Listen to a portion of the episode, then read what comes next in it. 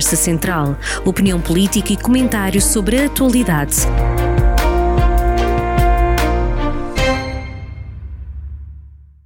Bem-vindos a mais uma edição da Conversa Central. Obrigado por mais uma presença esta semana com José Junqueiro. E vamos começar por tratar da saúde, uh, não da nossa, que esperemos que esteja bem. Uh, vamos começar a tratar de saúde. Uh, isto porque recentemente foi anunciado que já estava disponibilizada a verba para a radioterapia. Esteve cá o secretário de Estado para dar essa boa nova, numa altura em que foi inaugurada a ampliação das, da unidade de cuidados intensivos do Hospital de Viseu. são boas notícias na área da saúde. Mas continuamos com mais notícias, nomeadamente com a falta de abertura da unidade de saúde familiar da Casa das Bocas.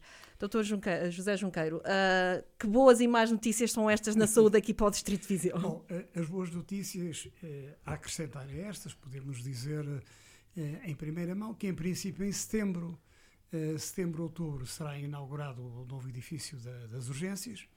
É muito importante que o concurso e a verba eh, para a radioterapia ambulatória esteja já consignada e, portanto, estamos a tratar de uma realidade e que também na USIC eh, tenha sido eh, aumentado o número de, de camas para a unidade de, de cuidados continuados intensivos, não é? e isso é um conjunto de matérias que na campanha eleitoral, como nos lembramos, foi muito marcada, criou uma fricção entre as diferentes forças políticas.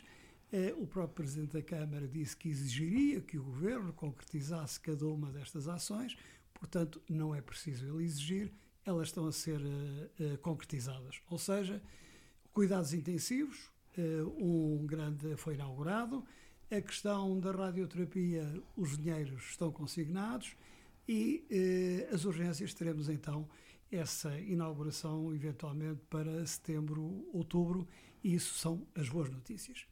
Relativamente. E desta vez a inauguração vai ser sem, sem casos, porque agora com a ampliação houve aqui alguns casos, não é? Houve. É, eu, diria que é um, é um, é um fé de e não é. é porque, porque é que não, não é?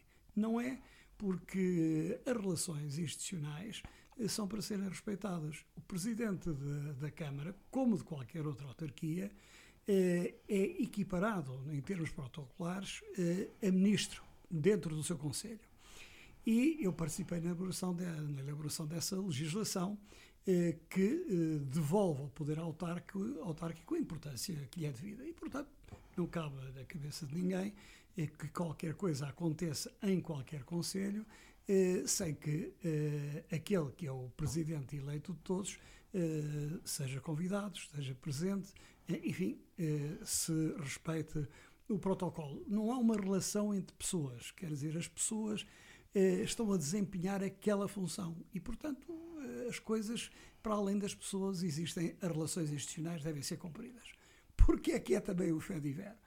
Porque o PSD quis uh, dar uma importância enorme a este facto. Isto tem a ver com a questão protocolar que não foi falou Sim, a doutora Mara Almeida. Exatamente. Uh, quis, no fundo, evitar falar naquilo que tinha acontecido bom, uh, nomeadamente os cuidados intensivos, a inauguração, a questão da rádio do, do ambulatório da radioterapia, com todas as verbas alocadas, a questão da inauguração próxima da, das urgências e também o investimento que, e as verbas que estão previstas para a psiquiatria, o hospital psiquiátrico, eh, para dar uma ideia, e é por isso que eu digo que nesta matéria é um fé diver, eh, quando este hospital foi feito, a obra física terá ficado o equivalente hoje a 50 milhões de euros. Eh, em dinheiro da, da época eh, eh, em que foi feito o hospital. Estamos, portanto, a referir-nos a meados dos anos 90. A transação para o novo hospital, a transição foi em 1997. O que quer dizer que estes investimentos, só na psiquiatria, na, na radioterapia, eh, só nestes, fora as urgências e tudo o resto, mas só nestes são mais de 30 milhões de euros, o que quer dizer que o somatório dos investimentos feitos no, no hospital e que estão a ser uma realidade já são, digamos assim, uh, iguais ou superior àquilo que foi o custo de raiz do hospital. Portanto, essa é a boa notícia. A ideia, politicamente, a gente percebe, como são boas notícias E, portanto, os eleitores uh, dizem sim, podemos confiar, a palavra foi dada. Também se compreende que os partidos que são oposição tentem desvalorizar isso, valorizando uh, um outro aspecto de um incidente que não devia ter acontecido e nessa matéria tinham razão. Deste, desta vez não houve uma placa. Desta Esse é bom sinal. Desta vez não houve uma placa, não fomos sujeitos, digamos, a essa desconsideração e o governo não passou por essa vergonha, como há uns anos, já aqui comentámos, isso tinha acontecido. Portanto, tudo está a correr bem, está a correr normalmente e parece que, eh, como diz o Primeiro-Ministro, parece que desta vez, palavra dada, palavra honrada. Estamos cá para ver isso. Vamos agora aos temas que quer, que quer, trazer para esta conversa central e começamos com, uma, com um dos temas muito urgentes. Eu aproveito para dizer. Para, para dizer que até tenho, sobre esse tema tenho um livro neste momento na mão, uh, que é a água, que é um problema global e que é, é, é aquele que todos nós precisamos, tal como o livro diz, que tem na mão, uh, depois fala um bocadinho de, sobre ele se achar necessário, um, que é preciso uma ação coletiva para, para, por causa destas alterações climáticas que, que, que o mundo está a viver. Nós uh, temos dedicado uh, do tempo, digamos que até bastante tempo, temos feito esse investimento nas nossas conversas sobre o problema da água. Exatamente porque entendemos, e eu estou particularmente preocupado com aquilo que se está a passar por todo lado, mas também na nossa região. E eh, este livro que agora é lançado. E no princípio era a água. É, é, exatamente. É, é o espelho eh, do princípio da vida. O princípio da vida é exatamente a água. Eh, ora, o, o que acontece é que nós ou estamos a cumprir um contrato de arrendamento com, com o planeta ele não é nosso, temos que o deixar em boas condições para as próximas gerações. Isso não está a acontecer. E eh, os conflitos próximos serão os conflitos que decorrem eh, da água.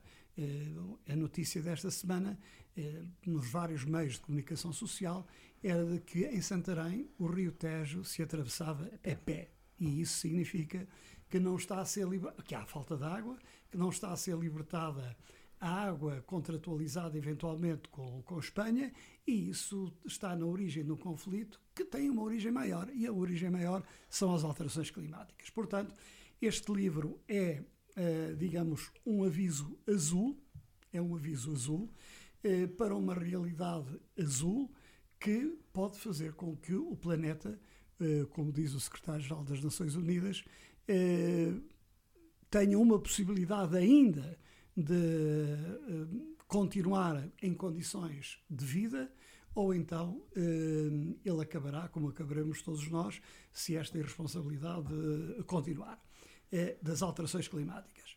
A outra questão, dentro da água, acho que a iniciativa depois da autarquia de Viseu, a polémica que foi aqui levantada. Sim, porque as soluções passam todas locais, não é? Exato. É um problema global, mas tem que haver soluções locais. Tem que haver soluções locais. Ora, eh, o que me parece é que as coisas estão no bom caminho. De facto, durante todo este tempo, eh, só se falou e só se discordou e só se prometeu, mas não se cumpriu.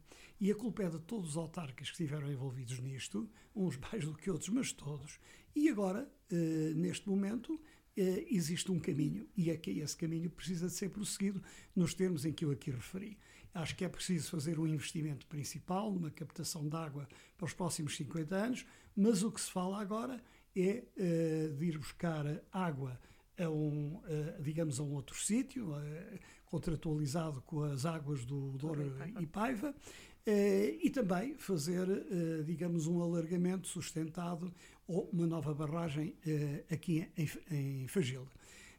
esse é, digamos, o corolário de uma uh, aspiração coletiva, mas que agora uh, é imperioso que se cumpra e nenhum dos dirigentes políticos, uh, seja lá qual for a cor do partido político, tem a mínima desculpa para não cumprir isto. E, portanto, a boa notícia é que, apesar da polémica ter instalado a partir da Câmara de Viseu, diria que essa é uma boa polémica, é uma polémica saudável, porque obrigou todos os intervenientes a vir a terreiro e, portanto, estamos definitivamente a caminho de uma solução.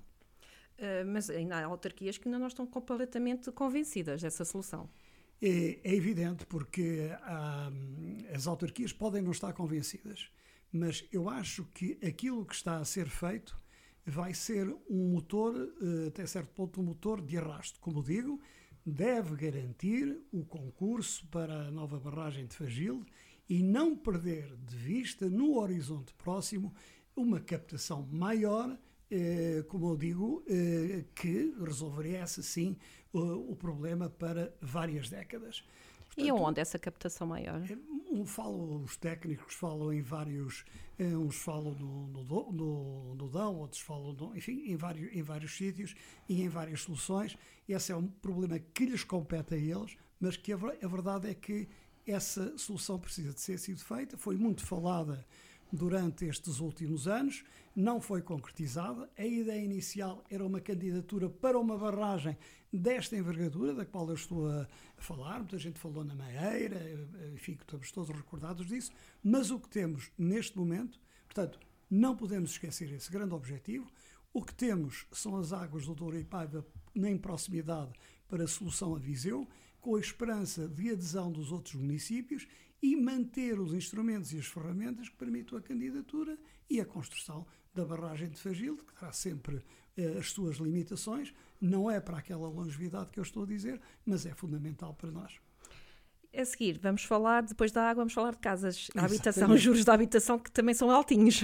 É, é um, um, alerta que, que eu trago aqui. Acho que é, nós podemos estar na iminência com a questão, enfim, as razões estão explicadas, a guerra na, na Ucrânia, o empolamento brutal do preço das casas, a construção por metro quadrado, mas a verdade é que nós estamos agora numa bolha inflacionista e assistimos àquilo que não pensávamos que fosse possível há uma década atrás, que é uma subida das taxas de juro e uma subida com significado. Nesta primeira fase, essa subida, em alguns casos, pode ultrapassar os 100 euros eh, mensais em alguns desses encargos. E isto, eh, para, cá, para as famílias, estou a pensar nas famílias, não é? Eh, para as famílias que legitimamente compraram casa e que estão a construir o seu futuro, isto é algo que eh, obriga a um reposicionamento estratégico de todos nós e também do governo para minimizar eh, os efeitos daquilo que está a acontecer e vai acontecer com maior visibilidade e eh, preparar os instrumentos necessários, muitas vezes para renegociar eh, com os bancos as maturidades da, da, dívida, ter eh, mais anos para pagar menos, para resolver um problema de imediato, que é aquele que temos aqui. Portanto, deixo esse alerta porque é muito, muito importante para a estabilidade das famílias. nós ainda nos lembramos do que, das consequências da bolha imobiliária na América. Podemos, estar a, podemos ter consequências desse, desse género? Bom, isso seria catastrófico, diria mesmo que seria telúrico. É, e eu penso que não. Aliás, é, o Banco Central Europeu, a Europa em si, mas é, o Banco Central americano, enfim, as pessoas estão a pensar em instrumentos que, de, e medidas que possam minimizar esse efeito. E, portanto, já se fala na contenção em meados do ano que vem no, num exercício de grande contenção da inflação, oxalá que sim, para que aquilo que agora é uma grande preocupação e que vai continuar durante alguns anos, mas possa vir a diminuir e a retirar esse, eh, posso dizer mesmo, esse pesadelo do orçamento de, das famílias. E agora vamos recuperar um assunto que esteve muito em berra há umas semanas, mas nós, eh, como ainda não tínhamos tido esta conversa central, vamos recuperá-lo para esta conversa central, até porque faz todo sentido. Tem a ver com o, o aeroporto, ou o novo aeroporto, que ainda não sabemos é, como é que vai ser, um, e com a polémica à volta do Ministro das Infraestruturas. Bom, o Ministro das Infraestruturas eh, cometeu uma gafe que veio publicamente confessar, admitir, eh, pediu desculpa por ela, porque de facto decisões desta ordem de grandeza são tomadas coletivamente pelo governo e, eh, como é óbvio, eh, com o governo liderado pelo primeiro-ministro, a quem compete, aliás, anunciar essas grandes soluções.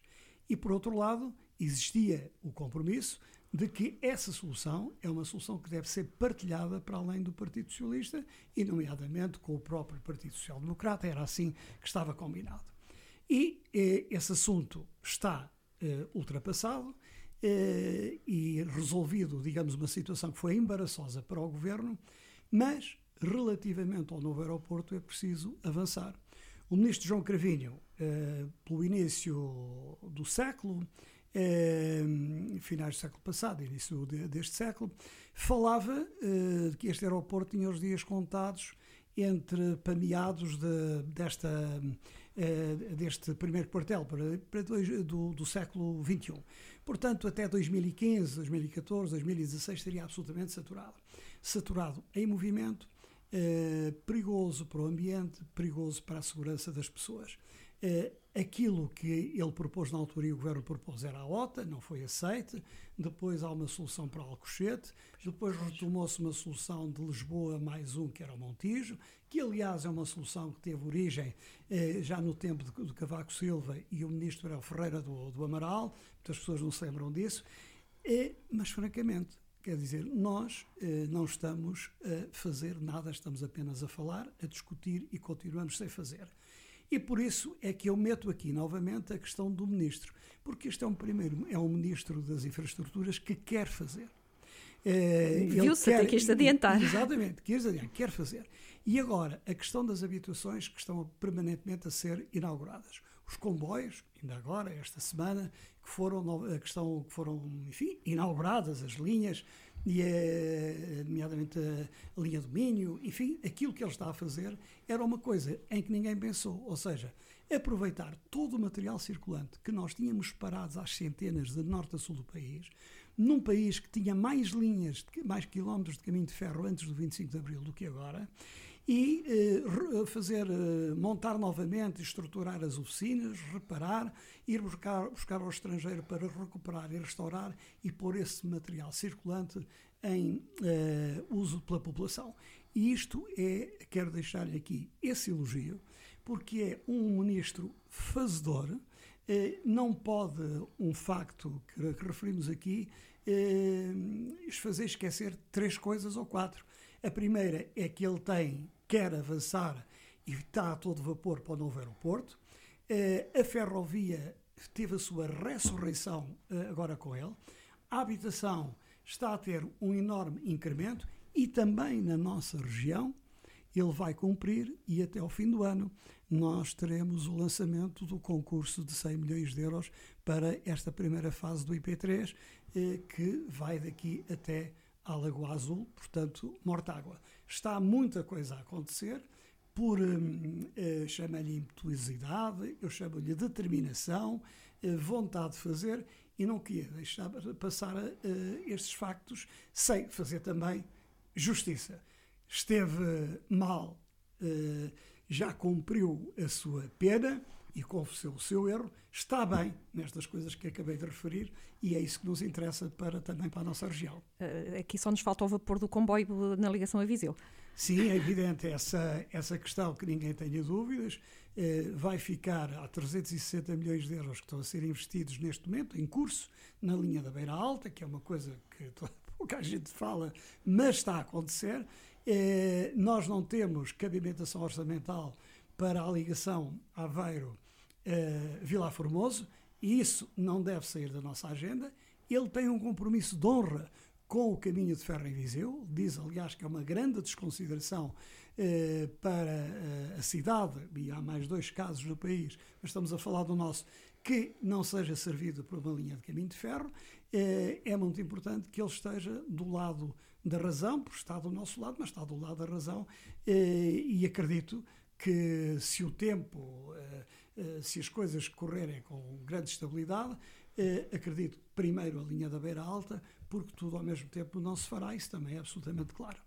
E agora, bombeiros a pagar portagens, uma notícia que foi trazida a público pelo Jornal do Centro, em que os bombeiros, para irem pagar fogos a conselhos vizinhos ou distritos vizinhos, têm que pagar as portagens. É, eu, eu, os bombeiros estão numa fase. Um, é, toda a gente chama pelos bombeiros, toda a gente elogia os bombeiros, mas há aqui é, coisas que ninguém compreende. Esta é uma delas. É, nós temos gasóleo é, verde para várias atividades temos incentivos às companhias de transporte de mercadorias eh, e, e, de outros meios de transporte para e fruto do preço do gasóleo. Ora, os bombeiros, há 11 anos que para o transporte de doentes não urgentes, e o ano passado transportaram durante 540, 540 mil quilómetros pessoas na nossa região, os bombeiros voluntários de Viseu, com os preços a questão. E agora, com, com os fogos, mas também com outras atividades que frequentemente fazem, eles não estão isentos de portagem. É isso, sou franco, é, não, não, consigo perceber. Era isso que eu ia perguntar, porque é, é, isto, é, isto é recorrente uh, e os é, bombeiros queixam-se há, há imensos anos e já passaram vários governos. Estamos a falar de proteção civil, do socorro à população mais próxima, não é? O, o, o socorro mais próximo. Porquê que ainda não houve vontade política, vontade técnica, vontade, não sei? falta de, de, vontade política, há uma grande há uma falta de vontade política, há uma grande insensibilidade e há um déficit de discussão deste assunto, já lá chegou à Assembleia da República. Mas ele tem que ganhar maior amplitude nacional. Porque, por vezes, os governos, e neste estamos a falar num governo do PS, eh, portanto, falo daquilo que conheço, eh, muitas vezes os governos só lá vão eh, se empurrados um bocadinho. Eh, e eu acho que é o que tem que ser eh, aqui, porque a opinião pública não pode pactuar eh, com esta ideia de que vamos deixá-los falar, Vamos dar incentivos aos combustíveis a toda a gente, aos bombeiros não. Vamos aliviar as portagens para toda a gente, aos bombeiros não. Eh, vamos fazer tudo a toda a gente, na agricultura, nos transportes, em todo lado, nas pescas, mas aos bombeiros não. E Estamos a falar nos bombeiros, eh, veículos específicos, sim, mas veículos específicos, não é são todos veículos, os veículos Exato, são veículos específicos. Eu estou a falar, é, e é preciso que as pessoas percebam isso, do transporte de doentes não, não urgentes. Urgente, claro. As ambulâncias. Quem são os doentes não urgentes? São, uh, resultam da população com maiores dificuldades mais envelhecida, mais com, envelhecida, com falta de mais mobilidade, pobre, mais incapacitada. E, uh, coitados, como é que essas pessoas conseguem ir uh, aos centros de saúde, tratar das suas coisas, ser operadas e ter suas consultas, ir à nefrologia, por aí fora? Os bombeiros.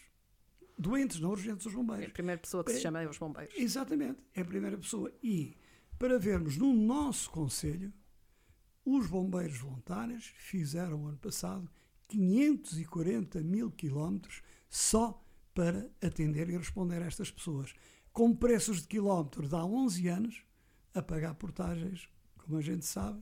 Eh, e, portanto, e o combustível que está sempre a aumentar. claro, é? é? o combustível, quando eu falo nos quilómetros ao mesmo preço, é a questão do combustível, e eu acho que isso eh, não, é, não ilustra nenhum governo, nem nenhum governante não olhar para isto a sério e com conhecimento profundo de causa.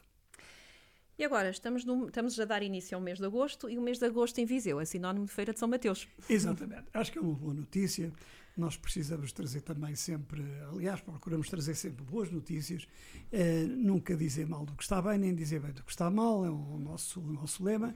E há um grande momento para Viseu, é a ressurreição da feira de São Mateus, anos depois da pandemia. Depois da, da, pandemia, uma feira que foi muito transformada no, no mandato anterior, eh, que se reconfigurou, que teve um planeamento eh, diferente, com grande riqueza cultural, que foi simplificada e que também foi modernizada até em termos eletrónicos, de bilhéticas e essa, todas essas coisas. Portanto, edifícios, que, a restauração, os sim, espaços, tudo, tudo, tudo, foi tudo completamente renovado. Portanto, eh, é com grande expectativa que nós eh, aguardamos o início feira. da feira, já no início de agosto. Acho que a data, que é uma data bem escolhida, continua a ser uma data distinta do dia do município em setembro. 21 de setembro. Eh, e, portanto, eh, vamos esperar que tudo corra bem e que os, os vizienses se recuperem deste período de castigo pandémico em que estiveram envolvidos nestes últimos dois anos. Vamos agora ao nosso tema internacional e, claro, tem que ser a guerra da Ucrânia. É, sim, é, é maior, uma das maiores preocupações que nós temos, já percebemos todos que o avolumar dos conflitos eh, persiste. Eh, as únicas duas boas notícias até hoje eh, foram conseguidas por intervenção direta do secretário-geral das Nações Unidas, o António Guterres, com outros parceiros, e, em primeiro lugar, a libertação de um conjunto de cidadãos que estavam no Azovstal e conseguiram finalmente ser resgatados. Enfim, agora sabemos que o destino de muita gente, dessa gente, pelo menos que foram para o lado russo, é um destino incerto, embora a Cruz Vermelha tenha tido a vantagem de fazer o recenseamento de toda a gente que saiu e, portanto, ser sempre possível pedir uma prestação de contas relativamente à situação dessas pessoas. A segunda, esperamos todos com uh, que os primeiros uh, navios com cereais saiam dos portos, se retome a exportação dos cereais, se evite uh, a fome no mundo, mas são estas boas notícias que infelizmente não são acompanhadas uh, pelas outras. O que nós queríamos era uma regressão uh, da guerra, uma questão de, de pacificar. Isto, isto é muito medieval, porque é, somos, estamos aqui há cinco meses em cinco, guerra, seis meses. no sexto mês. É, isto das fronteiras e dos territórios é, é tudo muito medieval, muito. A própria é, guerra, a forma como ela está a ser combatida, é, sim, é, é uma, coisa, uma, coisa, antiga, não é? Uma coisa antiga, ainda por cima cruel. cruel. E, e aquilo que eventualmente é o nosso grande problema, que é o problema da água e o problema do ambiente e o problema da evolução tecnológica pela parceria conjunto das grandes potências e dos cientistas do mundo inteiro está num outro plano. Portanto, nós neste momento está, estamos é a, a pôr os nossos esforços todos no sítio errado. Exatamente. Ou nas causas é, erradas. Exatamente. Digamos que as nossas fichas estão uh, postas no, nos números errados e é aquilo que de facto e as pessoas podem preocupar-se porque esta questão da inflação, das casas, o aumento dos combustíveis, aliás, é a principal causa desse movimento inflacionista, porque depois tudo aumenta, isto tudo decorre da guerra e de uma Europa que não se preparou, com fraquíssimos dirigentes políticos, que nunca quiseram tratar da autonomia da Europa, eh, ainda estão muito eh, naquela esfera e naquela mentalidade do Vítor Orban, eh, do nacionalismo bacoco, que não tem nada a ver com o futuro e, portanto, nós, nem política comum, eh, nem política de defesa, nem autonomia própria, nem energias alternativas eh, que nos tornem autossuficientes, nada. Colocamos na dependência de toda a gente em termos energéticos, em termos alimentares e em termos de defesa. Porque se os Estados Unidos fecharem a porta, como estiveram para fechar com o ex-presidente Trump, nós ficamos aqui com um problema nas mãos. É evidente que sabemos que a Rússia, eh, neste momento, como exército, é eh, um exército apenas destruidor, mas incompetente, sem recursos tecnológicos capazes de travar um conflito destes, mas que têm do seu lado eh, bombas nucleares. Mais de 5 mil unidades eh, em todo o seu território. Isso pode dizer-se, é o segundo país com mais bombas nucleares, pode dizer-se da verdadeira dimensão do problema e, sobretudo, não nos devemos esquecer da facilidade com que os dirigentes russos falam disso, dizendo nós temos cuidado. É verdade. Um, e nós estamos aqui para ver o que é que vai acontecer. Infelizmente, não nas oxalá melhores situações. possamos ver. Uh, exatamente, oxalá possamos ver. Doutor Junqueiro, obrigado mais por uma obrigado. conversa central. Até à próxima. Até à próxima, muito obrigado. Feito. Conversa Central, análise reconhecida que interessa à região. Conversa Central, na rádio a cada sexta-feira, com repetição ao fim de semana.